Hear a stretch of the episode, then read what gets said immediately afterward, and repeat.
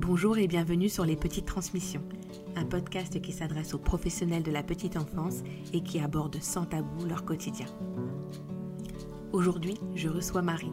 Cette rencontre me tient particulièrement à cœur parce que Marie, à l'époque auxiliaire de périculture, était l'une des référentes de mon fils accueilli en crèche. Aujourd'hui, elle est éducatrice de jeunes enfants et occupe un poste de directrice adjointe dans une crèche municipale. J'aime sa curiosité et son envie d'aller au fond des choses pour comprendre et emmener ses collègues toujours plus loin dans la réflexion. Avec elle, j'aborde le sujet des transmissions en crèche. Une évidence tant elle y consacre de l'énergie pour permettre toujours plus de fluidité dans les relations qui entourent l'enfant. Je vous laisse découvrir sa douceur et vous souhaite une très belle écoute. Bonjour Marie. Bonjour Lika je suis très contente de, t'avoir avec moi aujourd'hui pour euh, parler du sujet euh, des transmissions. En plus, tu sais que c'est un sujet qui, euh, qui parle particulièrement à ce podcast qui s'appelle les petites transmissions et qu'il me semble effectivement que les transmissions occupent une place très importante dans le quotidien des professionnels de l'enfance, enfin des professionnels du lien, parce que finalement, c'est dans les transmissions que vont se jouer, enfin en tout cas se travailler, se réfléchir, s'analyser les relations et donc se transmettre. Et, et j'imagine aussi, et on va, on va en parler, mais le rôle des transmissions dans l'accompagnement des parents, l'accompagnement des familles, l'accompagnement et le suivi des enfants. Donc c'est un thème que je prends beaucoup de plaisir à, aborder avec toi et je sais que c'est un thème qui te, qui, te, qui te fait beaucoup travailler, donc en tout cas qui te fait beaucoup réfléchir, donc euh, tu vas nous en dire un peu plus. Mais avant ça, peut-être, est-ce que tu pourrais nous présenter, enfin te présenter et nous parler un petit peu de ton parcours? Oui, alors bah déjà, merci Vika de me recevoir pour ce podcast. ça me fait très plaisir de pouvoir échanger avec toi sur ce sujet. on se connaît depuis quelques années maintenant et on a toujours eu des, échanges très intéressants, très formateurs. Et c'est tout naturellement que j'ai accepté du coup de faire ce petit podcast avec toi, que je trouve formateur pour nous deux et certainement pour les personnes qui nous écouteront. Ça, ça peut être un plus voilà, autant d'échanges qu'on peut avoir des fois, rien que nous au téléphone, peuvent avoir de l'intérêt, pour d'autres. Donc bah, voilà, comme je disais, on s'est rencontrés il y a quelques années, je travaillais en crèche. Donc je mmh. suis, auxiliaire de puriculture au départ. J'ai travaillé donc 10 ans comme auxiliaire de puriculture, donc j'ai tourné un petit peu entre multi-accueil, secteur social. J'ai travaillé auprès d'assistantes maternelles où j'intervenais à leur domicile pour les agréments, c'est-à-dire pour la reconduite des agréments, pour le premier agrément. Donc c'était vraiment un travail plus administratif que de terrain où j'avais un échange avec les assistantes maternelles, mais le but était de renouveler ou pas leur agrément. Voilà, donc en lien avec la mmh. PMI. mais voilà, pendant ces quatre années dans ce travail, j'étais un petit peu coupée de, la relation avec l'enfant et, les familles. C'était vraiment un lien avec les asthmates et, la PMI. Du coup, après ces quatre années, j'ai eu très envie de retourner auprès des enfants et j'ai eu la chance de participer à l'ouverture d'une crèche, donc les petits chaperons rouges, où on s'est mmh. rencontrés, puisque tu étais la maman d'un petit garçon que, j'ai ah accueilli. À voilà. du coup. oui, à Metz, exactement, tout à fait. donc j'ai travaillé au Petit Chaperon Rouge pendant un an et demi. Mmh et suite à ça, j'ai souhaité faire ma validation des acquis d'expérience pour devenir éducatrice de jeunes enfants. Voilà, donc ce travail m'a pris réellement à peu près six mois de travail écrit, mais qui était toute une construction d'un travail, des dix années d'expérience de terrain que j'ai pu avoir. Oui. Voilà. Et j'ai travaillé après les petits chapeaux rouges dans un autre multi-accueil de la ville de Metz, où j'ai découvert l'accueil en transverse, donc tous âges confondus, que je ne connaissais pas. Mmh et à l'issue de, de, la validation de mon diplôme d'éducatrice de jeunes enfants, j'ai pu prendre un poste dans un multi-accueil de 80 places où j'exerce actuellement depuis un an. donc toujours une crèche de la ville de Metz. Ok. Voilà. Et alors, par rapport à ton poste d'aujourd'hui, donc qui est un poste on va dire, de, référent pédagogique. Moi, j'aime bien dire ça, en tout cas d'encadrant, d'éducateur de jeunes enfants, d'éducatrice de jeunes enfants, dans une, dans une crèche, municipale. Est-ce qu'il existe enfin, est-ce qu'il y en a? Est-ce qu'il existe un delta entre ce que tu imaginais de ton travail et ton quotidien, aujourd'hui? En tout cas, s'il en existe, quel serait-il ou quel serait-il, au pluriel? Tout à fait. Alors en fait, moi, c'est vrai que j'ai j'ai choisi de faire la la validation des acquis d'expérience, heu, par rapport à mon expérience de terrain, mon expérience avec les familles, avec les enfants. Donc j'ai construit mon mémoire de VAE, vraiment, là-dessus et en arrivant sur un réel poste d'éducatrice de jeunes enfants et un poste de cadre, hein, parce que là, c'est un Mmh. multi-accueil de de 80 enfants, donc il y a un rôle vraiment, administratif pur, plus ancré que dans les autres postes où j'ai pu travailler et donc là, bah, j'ai été confrontée un petit peu entre le paradoxe entre la vision de mon métier, mes envies, mes valeurs, mes principes et la Mmh. réalité du terrain. Ouais. Avec, pas forcément la possibilité de faire, tout ce qu'on a envie sur le terrain, comme on se l'imagine, en fait, comme on le lit, parfois dans Ouais. dans les articles, petite enfance et comme voilà, comme l'idéal qu'on se fait de de notre métier et les réalités de terrain, de fonctionnement et de de gestion, des équipes. Oui, ce fameux décalage entre la théorie et la pratique. Mais quand même, enfin moi j'ai ressenti aussi ce décalage, mais je me mais je me suis toujours dit que, étant donné que enfin, il est plus simple, heu, de, heu, de moins sentir ce enfin, pour moins sentir ce ce décalage, je reprends, pour moins sentir ce décalage, je trouve que c'est plus, hem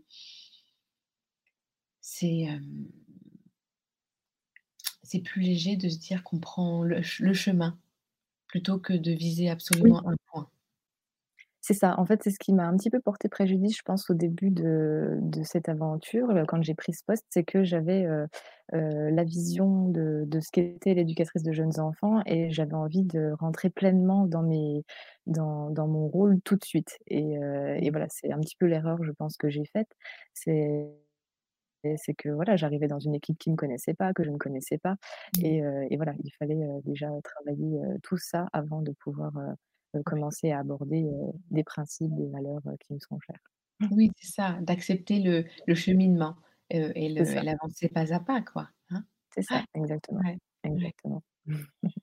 Alors des qu'est-ce fois, on a tellement envie, on a tellement envie de plein de choses, en fait, qu'on se sent débordé, Oui. heu, bah, voilà, par toutes ces tous ces petits éléments qui nous tiennent à cœur, quoi.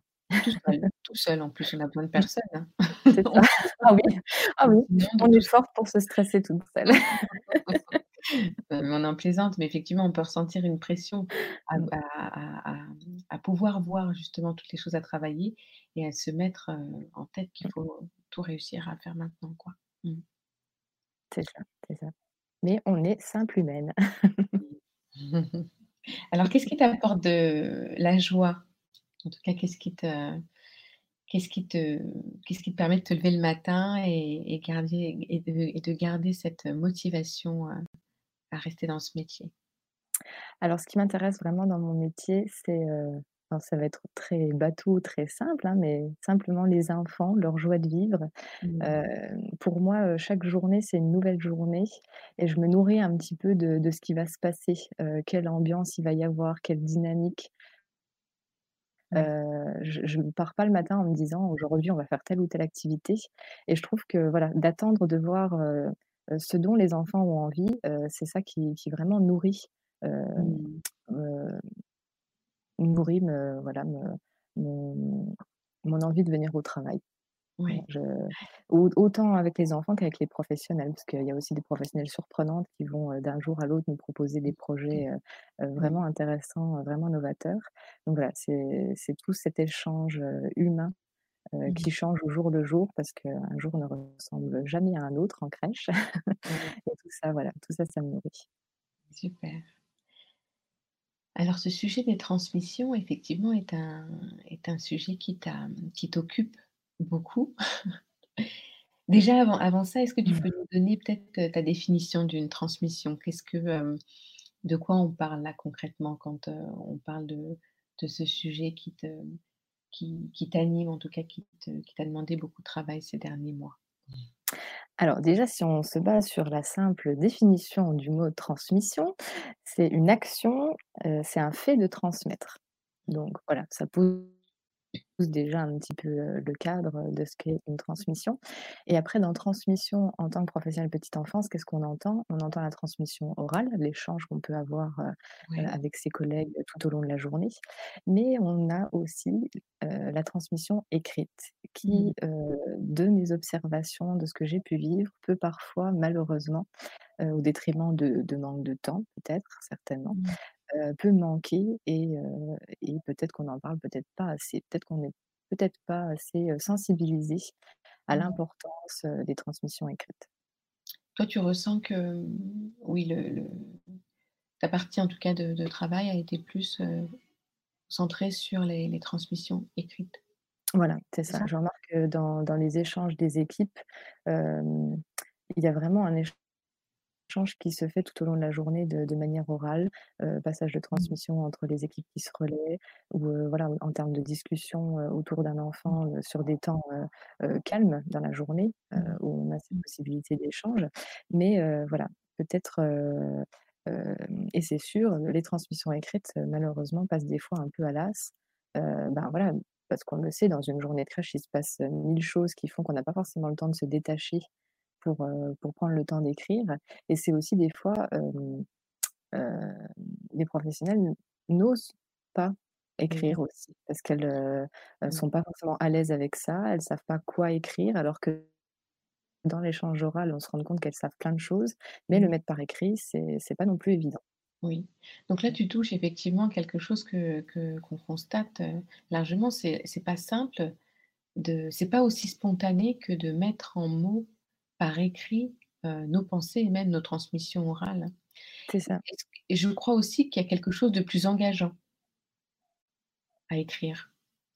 Tu vois, on peut se Mmh. dire des choses, mais une fois qu'on l'écrit, bah, ça reste.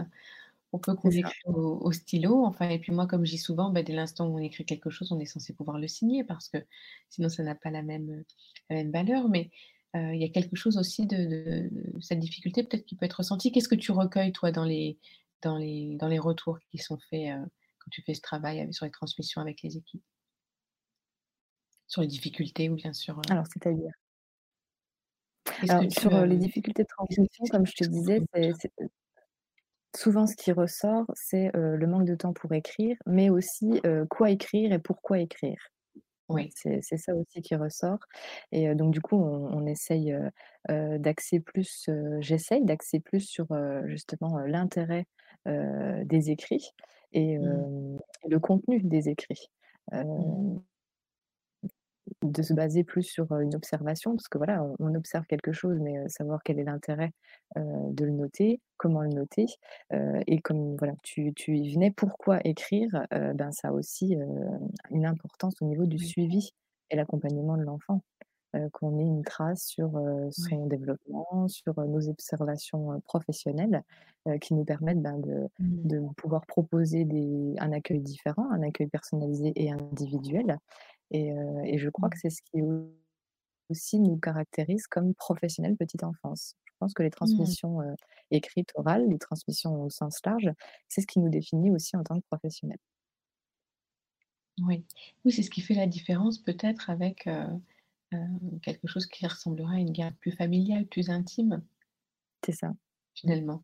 Le fait d'écrire, ça nous amène à une posture, heu, professionnelle d'accompagnant d'accompagnant du développement de l'enfant C'est ça, c'est ça. ouais. Tout Mmh. en tout en gardant, heu, le prof le parent comme prof comme pardon, je recommence. Tout en gardant le parent comme premier éducateur de l'enfant, puisque c'est important dans notre façon, heu, d'échanger avec eux, hem, de retracer donc l'essentiel de la journée et et de les axer eux aussi sur les observations qu'on a pu faire et de les Mmh. de les impacter et heu, de les inclure, sur des axes importants qui nous ont paru importants, au niveau du développement de leur enfant. Mmh. Est-ce que tu remarques toi un un impact, en tout cas un lien entre, heu, la qualité de transmission et la création de la relation de confiance avec le parent? Oui, totalement, parce que, heu, alors c'est vrai que sur une journée, il se passe mille et une choses et le fait d'avoir, des transmissions écrites, ça permet déjà de quand on est face aux parents, de rapidement, en un coup d'œil, se rappeler, se remémorer plein de choses et le fait de de s'être posé sur un Mmh. temps, sur un temps sur un enfant de manière individuelle, pour le parent, de l'échange que j'ai avec eux, je remarque que c'est quelque chose de très important parce que malgré la collectivité et le nombre d'enfants ils ont ce ressenti, en tout cas c'est peut-être une interprétation de ma part, mais je le vois dans leur regard et après dans leur échange, Mmh. heu, qui se disent: «Ben, Mmh. mon enfant est en collectivité, il y a beaucoup d'enfants, mais je vois que c'est quand même une personne à part entière». Heu, parce que Mmh. dans dans l'échange que j'ai avec les professionnels, heu, j'entends parler de mon enfant comme mon enfant, individuellement et pas, et pas seulement dans un groupe et je crois que les transmissions écrites, permettent ça aussi. Mmh. Parce que finalement, à la réponse «Pourquoi écrire?», cette simple réponse, heu, peut amener une une grande partie de la motivation parce que finalement, pourquoi écrire? Parce que ça permet, heu, de de renforcer la relation de confiance avec la famille, ça permet, de de de rendre compte de la prise en charge individuelle, c'est c'est top, mais ce que j'ai l'impression quand même, c'est que ça vient toucher alors aux aux compétences, d'observation. Aussi, c'est ça. quoi écrire? Bah, c'est vrai, quoi écrire? Mmh, Mmh.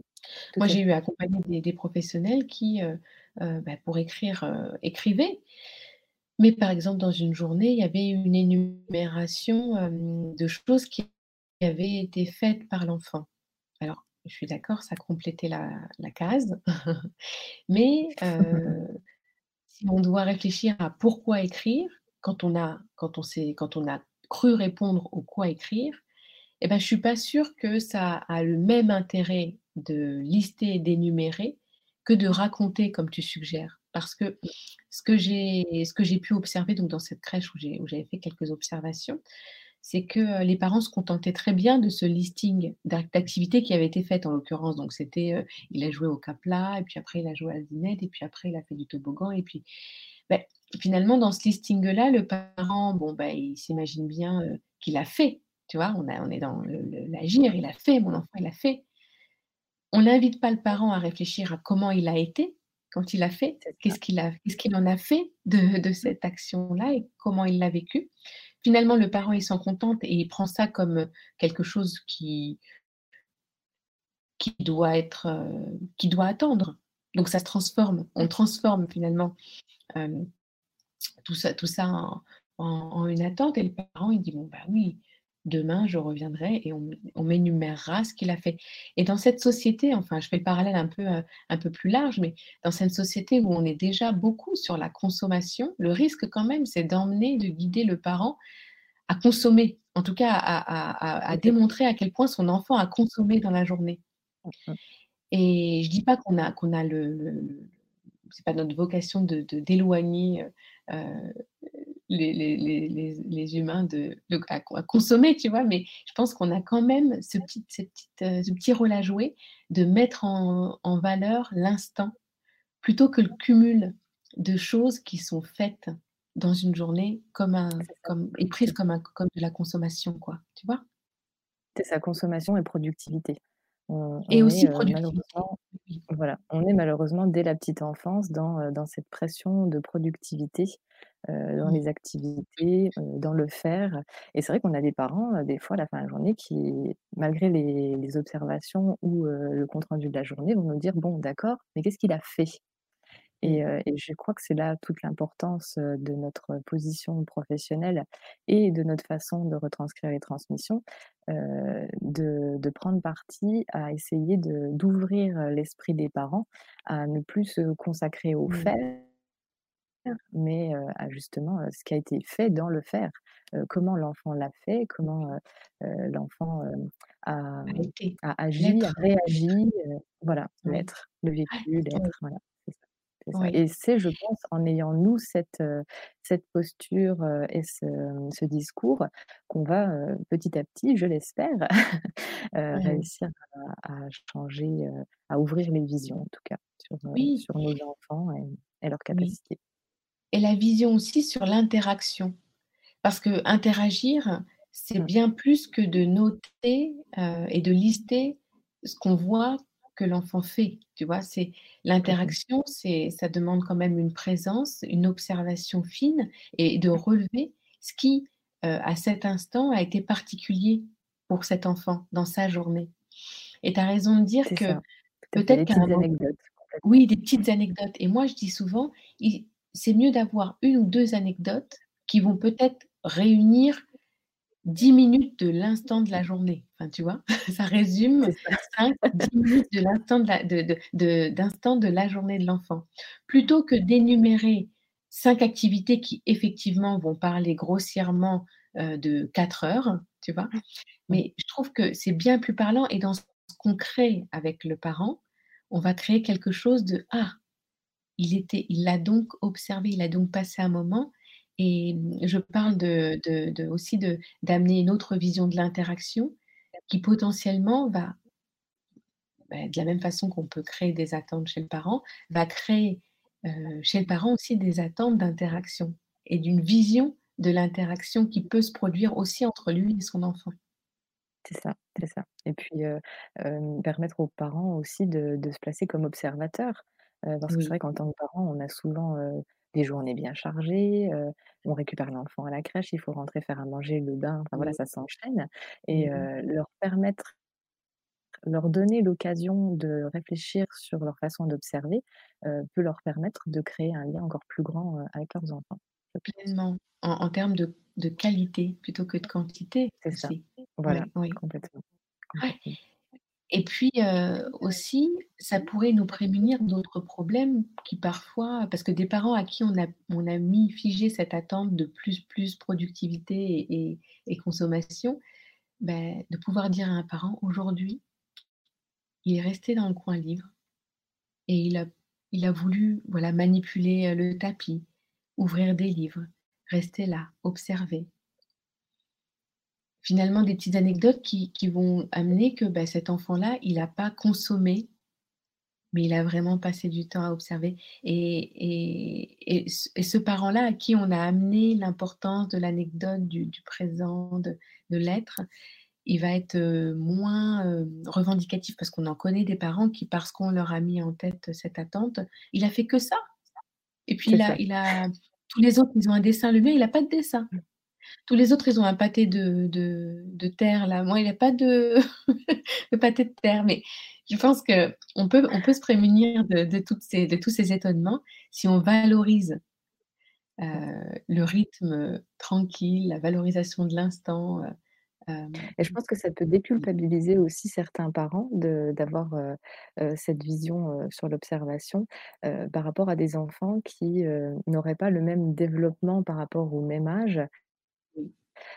heu, d'un enfant à un autre. Je sais qu'il y a il y a souvent des parents qui comparent, voilà, c'est humain, hein, ils sont tous dans la même section, ils ont tous le même âge, il y en a un qui marche, l'autre pas et c'est souvent, heu, le stress par rapport à ça, heu, mais voilà, le le fait de se positionner Mmh. autrement, d'avoir une observation autre sur les capacités de cha chacun, d'avoir ce temps individuel sur chacun, peut permettre d'a d'apporter une vision déculpabilisante aux parents parce que, ben, non, il marche pas, mais regardez tout ce qu'il fait à côté, ce que vous avez Mmh mh. vu, qu'il arrivait à encastrer, qu'il arrivait, qu'il connaissait tous les doudous de toute la section, enfin voilà, il y a il y a plein d'autres petites choses qui qui démarquent, cet enfant qui marche pas et qui qui n'est pas, révélateur, d'un problème de développement. Tu as raison, en fait, on peut se servir vraiment des transmissions pour renforcer la relation individuelle, l'individu, finalement. Et et ça ça a tellement d'autres répercussions sur, l'approche, sur le regard, du parent et et le respect, finalement, de ce qu'est l'enfant, heu, lui-même. Complètement. Ouais, complètement. Mmh mh.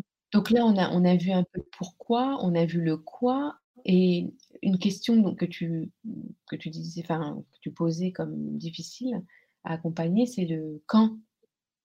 C'est ça, quand. Parce que, tu vois? Parce que quand même, le retour qu'on a des professionnels, je pense que tu l'as, tu vas nous en parler, c'est, hem: «Beh, oui, beh, c'est bien gentil, mais je le fais quand?» Qu'est-ce que tu réponds à ça? C'est ça, c'est ça. Alors qu'est-ce que je réponds à ça? Déjà, ça dépend dans quelle section j'ai cette question parce que, bah, voilà, pour parler de vécu, hier, j'étais dans la section des bébés et Mmh. voilà, les transmissions, c'est quelque chose qui me tient à cœur donc je je peux pas dire que je me force, mais je m'attelle à avoir, des temps, réguliers où j'écris, Oui. mais quand on est dans la section des bébés où il y a, hem, des adaptations le matin qu'on enchaîne avec les repas, avec la sieste, l'élevé échelonné. C'est vrai que c'est plus compliqué que dans une section de grands, heu, ça c'est sûr. Mais, heu, mais je pense que ce moment du camp, dépend vraiment de de notre volonté, je pense et mais aussi de de l'intérêt qu'on a, aux transmissions.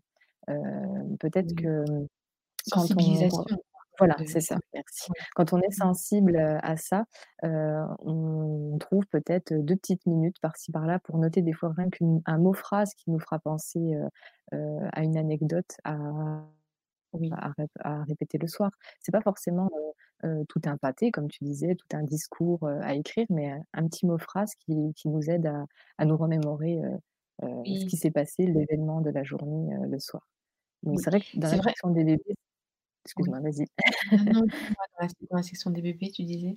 Dans la section des bébés, on on n'a pas vraiment de temps, heu, alors ça peut arriver, hein, mais c'est assez rare qu'on ait des temps calmes, heu, pour, heu, vraiment avoir un je vais dire une 1/2 heure, heu, où on prend le temps avec chaque enfant. Ça va plus être, heu heu, sur l'instant, heu, prendre 2 secondes pour aller noter.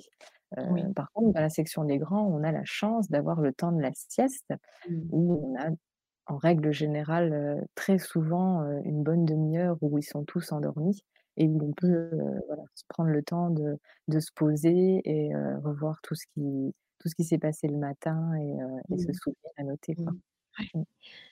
Non, mais tu as l'impression tu as raison de souligner que ça va quand même dépendre de la sensibilité et puis, oui, de, de la confiance au fait que c'est un une petite enfin, c'est une chose qui permettra plus grand.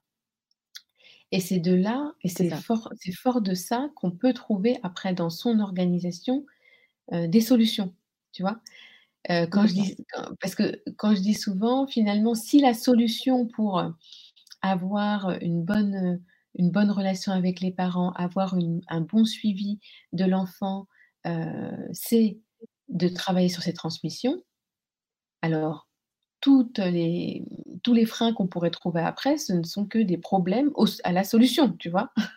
Donc on on Mmh dessus et et je crois vraiment qu'on peut, heu, on peut travailler sur, heu, une fois qu'on est sen une une fois qu'on est convaincus de ce que ça nous permettra de de faire en équipe et de la façon dont ça. ça nous permettra d'avancer et Mmh. sur tous les plans, on peut trouver le le moment, mais ça va demander un investissement de tout le monde parce que pour libérer une collègue, pour qu'elle prenne le temps d'écrire parce que tu parlais de mots phrases, mais Mmh. parfois c'est un peu plus qu'une mot phrase quand on sait qu'on va pouvoir faire cette transmission, tu vois? Mmh mh. Heu, mais pour libérer une collègue, en tout cas pour que la collègue prenne ce temps-là sans prendre la culpabilité aussi de lâcher, heu, l'équipe, tu vois? De se mettre de Mmh. côté, heu heu, il faut que ce soit, porté par toute l'équipe, et ça demande une, peut-être une petite réorganisation et je vois bien, parce que tu tu tu l'as dit au début, la transmission orale qui est souvent valorisée, qui est souvent permise et qui Mmh. est souvent enfin maintenant qui qui peut rentrer dans certaines équipes, plus facilement, et ben, de trouver un juste milieu, peut-être de limiter de prendre de de croquer un peu sur ce moment de transmission orale, d'échange, de, et puis de permettre à une professionnelle de de prendre un petit moment et de marquer cette petite anecdote qu'on aura tant de plaisir à raconter le soir, quoi. C'est ça. Mmh. C'est ça. Oui. Mmh. Tu vois, le le mot transmission, c'est, hem, bah, là, on l'utilise là. C'est vrai, comme je dis souvent, c'est un mot qui n'est pas, heu, utilisé par les parents dans la vie de tous les jours. C'est pas enfin, tu vois, enfin, moi, Mmh j'ai la 1re fois que tu utilises transmission dans ta vie, quand tu es parent et que tu mais côtoies pas le secteur de la petite enfance, c'est là. C'est dans la à la crèche. Enfin, je sais pas si tu es d'accord avec moi, mais, Oui, c'est vrai. Oui, oui. tu vois, le reste du temps, en transmission, bon, bah, voilà. Mais tu vois, ça me fait penser à, mmh, à un épisode de podcast que j'avais enregist que j'ai enregistré, sur le podcast, Être un parent, justement et de avec, Anaïs, qui est une naturopathe et qui parle de la transmission, parentale. Mmh mh. Et là et là, je vais un peu plus large, mais parce que j'y vois quand même une, ressemblance et elle, pour elle, transmission, c'est un mot qu'elle utilise très fort dans ses accompagnements, heu heu, familiaux et heu, dans ce que tu transmets, à l'enfant, dans la façon dont tu dont tu es exemplaire, dont tu modélises, donc finalement, c'est ce qui va permettre de transmettre des valeurs. C'est ça. Il y a transmission et transmettre Tu vois? complètement. Vraiment, Mmh. la la transmission, tu vois? La transmission de transmettre des valeurs, Mmh. et finalement par ces petits bouts de choses qui, si on le voit tout à fait ordinairement, nous permettent juste de raconter la journée, ça transmet quand même la façon dont on vit avec l'enfant, tu vois? La la la Mmh façon dont on enfin moi j'ai des souvenirs en tant que parent où j'en aurais, heu, pleuré, tu vois? D'entendre la façon dont les professionnels étaient en capacité de me dire la journée de mon enfant qui que mon enfant avait passé loin de moi, tu vois? Mmh. Et je ressentais dans ces transmissions de quelle façon mon enfant abordait son petit bout de vie sans moi.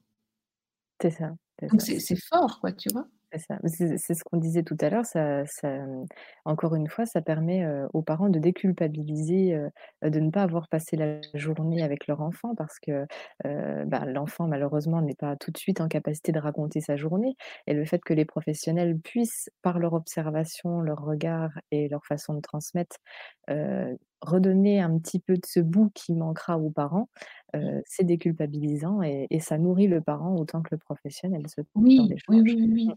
Je mets Mmh. une petite nuance dans ce que tu dis parce que, bah, moi j'étais vraiment à l'aise, j'avais une pleine confiance, heu, aux aux professionnels. Mais je crois que que j'ai observé parfois des parents, la cette transmission était tellement belle et eux tellement pas à l'aise avec le fait de laisser leur enfant, que quand même ça peut arracher un peu le cœur de te dire: «Ah oui, c'est vrai qu'il vit une Oui, vie quand même. Sans moi», tu vois? Ça c'est non, ça c'est sûr que la transmission, heu heu, aussi belle qu'elles peuvent, heu, l'être proposées ne remplacera jamais, cette journée avec ce mmh. voilà, que Mmh l'enfant passera mmh. avec son parent.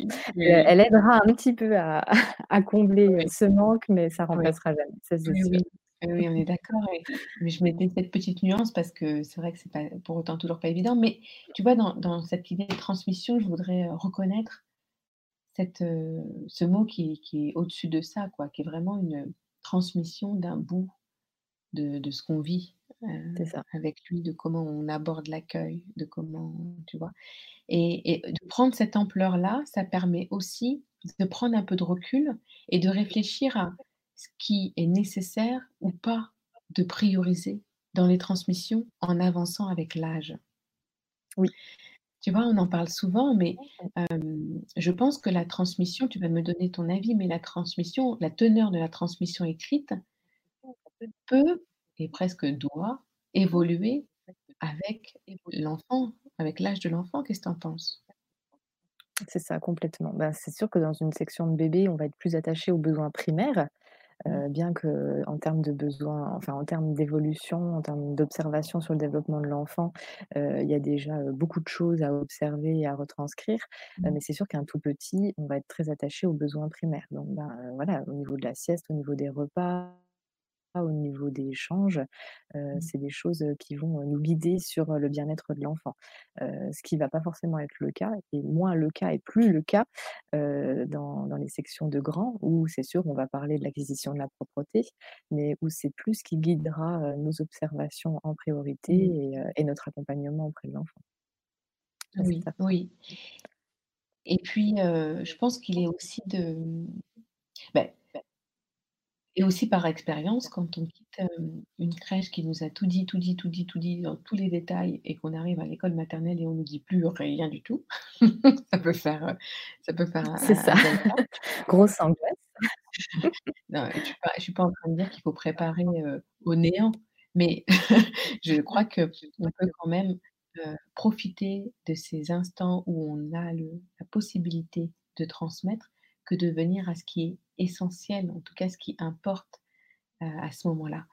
Et tu sais, même moi, dans mon idée, peut-être que je suis un petit peu, hem, extrémiste, alors qu'il ne faudrait pas l'être, hein, mais, heu, même les tout petits, tu vois, tu parles de besoins primaires et je crois que même ça, c'est guidé par des attentes, parentales, des attentes, des injonctions un peu, heu, autour de la périnatalité où, heu, on veut savoir combien il a mangé, qu'est-ce qu'il a mangé, heu, à quelle heure et cetera. Heu, tu le vois bien, les des parents qui sont plus stressés que d'autres par rapport à ça, Mmh Heu, mh. parce que certains parents, en se disant: «Bon, bah, a priori, mon enfant, il me montrera s'il a faim. Il me montrera», tu vois? Je pense que même un tout petit, on peut commencer à dire qu'il a eu, qu'il a pas eu de sel quand, heu, après 1 ou 2 jours, il a pas eu de selle, qui pourrait être une alternative de jeudi, tous les jours qu'il a eu une selle, enfin, tu vois? ouais, ouais, ouais.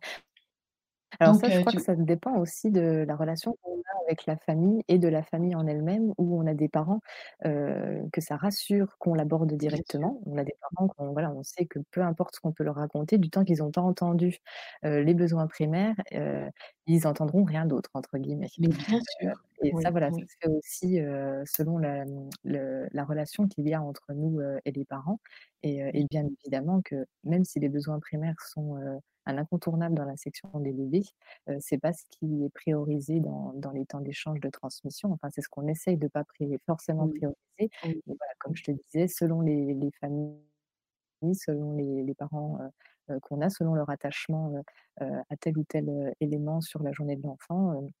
Les transmissions vont aussi être guidées par, heu, par ça, quoi. Mmh. Je disais ça pour, pour revenir aussi, hem, sur le le fait, en tout cas, de la prise de conscience qu'on a qu'on a une responsabilité dans dans ce que les parents attendent. Complètement. Et même si effectivement ils arrivent avec ces attentes-là, on a une responsabilité dans comment faire évoluer leurs attentes. Et c'est beau que de voir qu'un qui était complètement focus sur, pipi, caca, manger, dodo, au fur et à mesure par, un accompagnement subtil et recentré sur justement l'être et les anecdotes et ben, il s'en détache avec le temps. Ça. Et à contrario, et je crois que tu en as vu, quand on fait pas ce travail-là, et ben, l'enfant même après 3 ans, à la veille de son départ à l'école maternelle, c'est reste pipi, caca, dodo, manger, dormir, tu vois? Ça. voilà. Bah, ça fait lien avec ce qu'on disait tout à l'heure sur, le problème de pro de d'attente de productivité. C'est-à-dire que si, déjà nous professionnels, on n'ouvre pas forcément notre vision sur comment transmettre et quoi transmettre, bah, Mmh. forcément ça que ce soit sur les besoins ou sur, les activités en termes de productivité, ça va se ressentir dans les transmissions et ça va se ressentir Complètement. dans dans l'échange avec les parents. Mmh. Ouais, ouais, Tout est une question de de sensibilité Oui, oui. et de sensibilisation. Et de sensibilisation. Et puis, dans la transmission justement, en tout cas je pense à je pense à toi, je pense, aux mmh et puis aux professionnels entre eux, même quand on est convaincu, c'est pas toujours facile de convaincre. Parce qu'on vient aussi Oui. bousculer une façon de faire, une façon de transmettre. Des habitudes, des Des convictions. habitudes. Mmh. Ouais, des habitudes. Et c'est pas et ça, c'est pas facile. C'est ça, c'est pas toujours facile ouais. et on n'a pas toujours non plus le temps malheureusement, heu Mmh. heu, d'avoir des des réels temps d'échange, heu, hem, constructifs et qui apportent, heu, Mmh. parce que voilà, le les journées en crèche sont sont rythmées et Mmh. et malheureusement avec la situation covid, on n'a pas Oui. on n'a plus Mmh. la possibilité de faire des réunions, comme c'était plus facile Mmh. avant. Mmh. Et tout ça fait aussi que malheureusement, on a moins de temps, pour échanger sur, sur des sujets d'actualité comme ça, Mmh. des Mmh. sujets petite enfance qui qui nous permettent de de remettre en cause nos pratiques, de de faire des travails d'équipe, de se questionner. Oui, des sujets de fond finalement.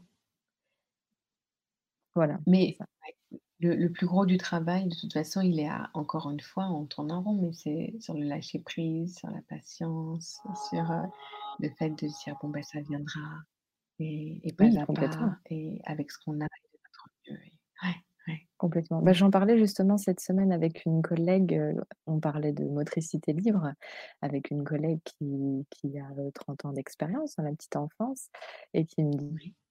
Disait, que quand le médecin de crèche à l'époque leur a parlé de motricité libre, elle m'a dit: «Mais rends-toi compte Marie, nous, nos enfants, tous les enfants de la crèche, on les avait mis assis calés dans les coussins et au début on s'est dit: "Mais c'est pas possible, qu'est-ce qu'elle nous raconte, ils vont s'ennuyer les enfants, sur, couchés au sol" et puis, voilà, après elle m'a raconté que, ben, de par des lectures, de par des temps d'échange, le fait d'essayer, elles ont Mmh. vu, l'intérêt et maintenant elles ne se reverraient Mmh. pas repartir en arrière mais voilà, il faut du temps, c'est sûr. Mais au début, on est vus un peu comme des extraterrestres. Il faut du temps. On restera sur, heu, sur cette phrase. On va on va conclure tranquillement sur le sujet. Alors j'ai quelques Mmh. petites questions à à te poser pour finir.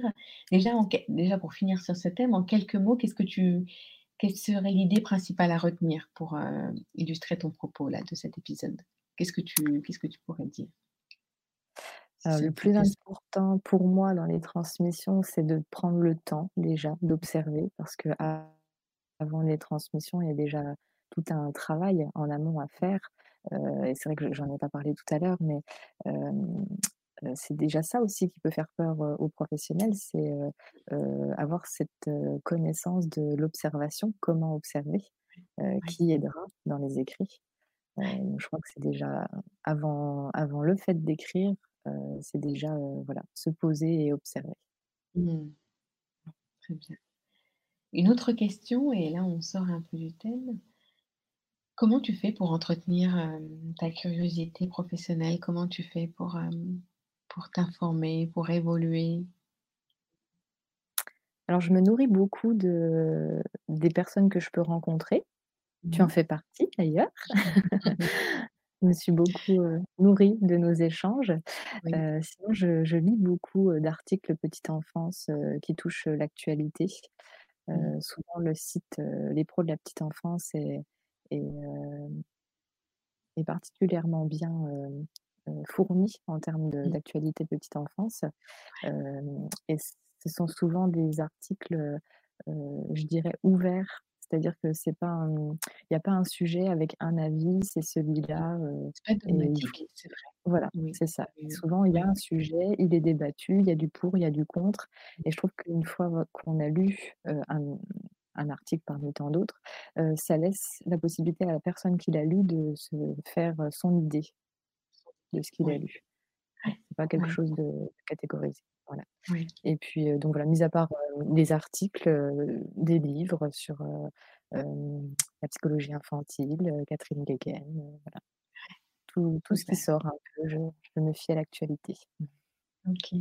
Je rebondis juste sur le, le fait que à quel point le, partage et les échanges peuvent faire partie d'une évolution professionnelle. C'est ça, complètement. Tu fais aussi partie de mon évolution professionnelle, Marie. J'aime beaucoup échanger avec toi. non, mais c'est vrai. Hein.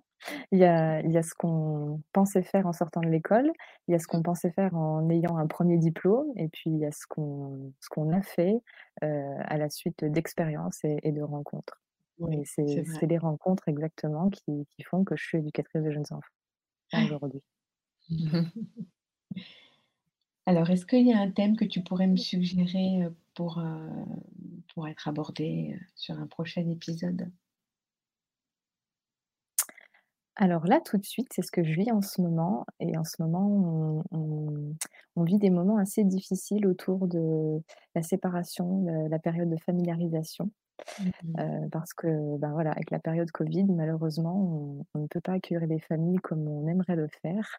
Mmh. Et, mais au-delà de la période Covid, la période de familiarisation est un temps crucial pour, pour bien démarrer l'accueil en multi-accueil. Et, je crois que c'est un sujet primordial aussi. D'accord, ok, je note. Super. Écoute, je te, remercie beaucoup, je te remercie beaucoup, Marie, pour cet échange.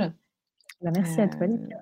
Bah, c'était, c'était très riche. On a pu parler de, tout plein de choses finalement autour de, ce thème des transmissions. Je te souhaite plein de bonnes choses en tout cas pour ta vie professionnelle et peut-être un autre rendez-vous pour un autre thème euh, sur le podcast. Merci à toi. À bientôt, Marie. À bientôt, Lika. Tant de choses à dire. En finissant cet enregistrement, Marie s'est rappelé que nous n'avions pas parlé d'un point clé, l'aspect réglementaire des transmissions. Bien sûr, il n'est pas à négliger car ces écrits relèvent en effet d'une obligation et permettent de garder une trace utile pour le suivi de l'enfant. Je lui remercie. Si vous avez aimé cet épisode, pour nous soutenir et aider à sa visibilité, n'hésitez pas à le partager, à mettre 5 étoiles au podcast et éventuellement un petit commentaire que j'aurai plaisir à lire dans un prochain épisode. À bientôt pour d'autres petites transmissions.